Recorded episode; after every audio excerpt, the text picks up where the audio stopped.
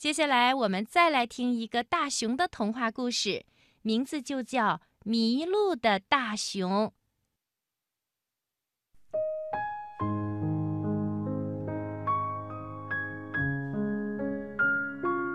在大森林里，大大熊和小小鸟是一对最要好的朋友。他们住在森林里的小屋中。那是大大熊亲手做的屋子。每天，大大熊和小小鸟都到森林里去，要收集木柴和食物。大大熊总会摘下小小鸟喜欢的桦树枝，还有蔷薇果儿，给它煮最爱喝的汤。小小鸟呢，就会在一旁唱着大大熊最爱听的歌。他们的家非常的温馨、暖和，燃烧桦树枝可以取暖。在厨房里还有各种各样的食材，大大熊每天都给小小鸟做最好吃的食物。冬天就要来了。猫头鹰博士提醒森林里所有的动物们，天气马上就要变凉啦，所以让大家好好准备过冬呢。大大熊和小小鸟也开始收集很多很多的柴火和食物。在一个很冷很冷的夜晚，小小鸟把所有的柴火。都扔进了火中，一块木头也没有剩下。大大熊深深地叹了口气，唉，无奈地走出了家门。他要到外面再捡一些木柴回来。可是时间一点一滴地过去了，大大熊一直都没有回来。小小鸟开始担心了，它在房间里想：大大熊到底去哪儿了呢？是不是迷路了？会不会被困住了？它为什么不回来呢？小小鸟再也坐不住了，它鼓起勇气，戴上最暖和的帽子和围巾。朝着森林的深处走去啦。他跟着大大熊留下的脚印，一步一步地向前寻找着。这时，有一只狐狸跑进了树林。小小鸟问：“嘿，请问你有没有看到大大熊呀？”“哦，没有，没有，我没看到。对不起哦，小小鸟。”现在我很忙，一点空都没有。我正要赶去帮助小老鼠呢，它的屋顶破洞了，雪花都飘到屋里去了。说完，狐狸就匆匆地走掉了。小小鸟心想：狐狸做了一件多么有爱心的事儿呀！小小鸟突然想起。大大熊也为自己做过很多很多充满爱心的事，比如，当他饿的时候，大大熊会给他做好吃的；他睡不着觉的时候，大大熊会轻轻地拍着他；每天晚上都会给他读好听的故事。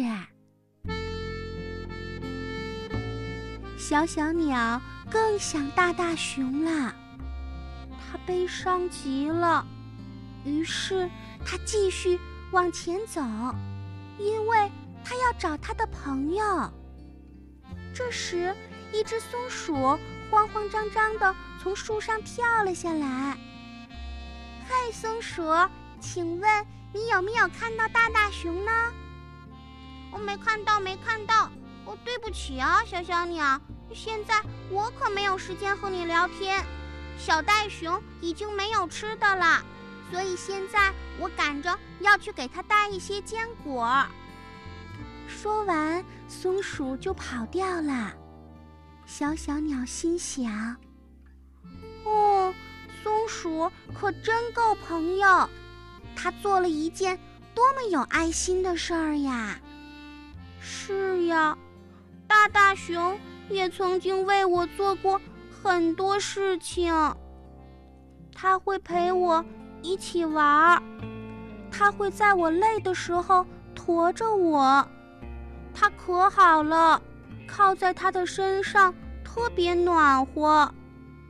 想到这儿，小小鸟又伤心啦。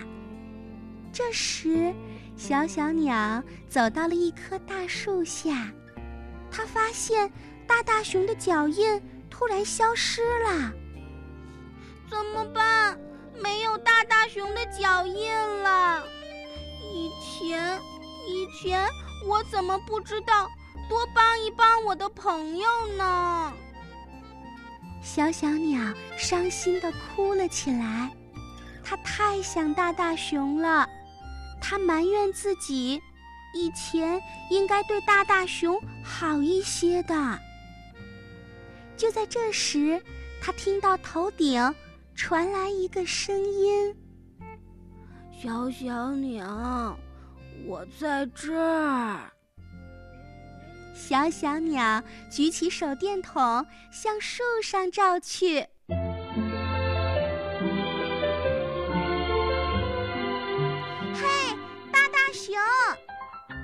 他高兴地叫起来了。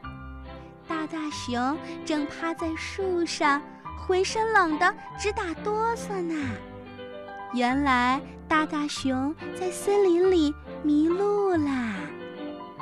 小小鸟，我在这儿呢。在小小鸟的帮助下，大大熊从树上爬了下来。他们俩激动地拥抱起来。两个好朋友一起朝家里走去，一路上他们俩捡了很多很多的柴火，终于到家啦。小小鸟给大大熊披了一条厚厚的毛毯，升起了一个温暖的火堆，然后他还冲了一杯热气腾腾的巧克力给大大熊喝。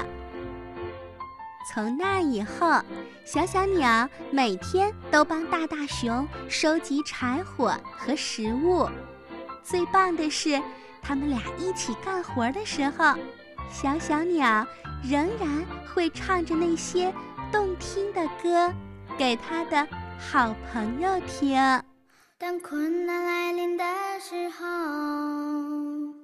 请你举起你的左手。左手代表着方向，它不会向困难低头。当遇到挫折的时候，请你举起你的右手，右手代表着心。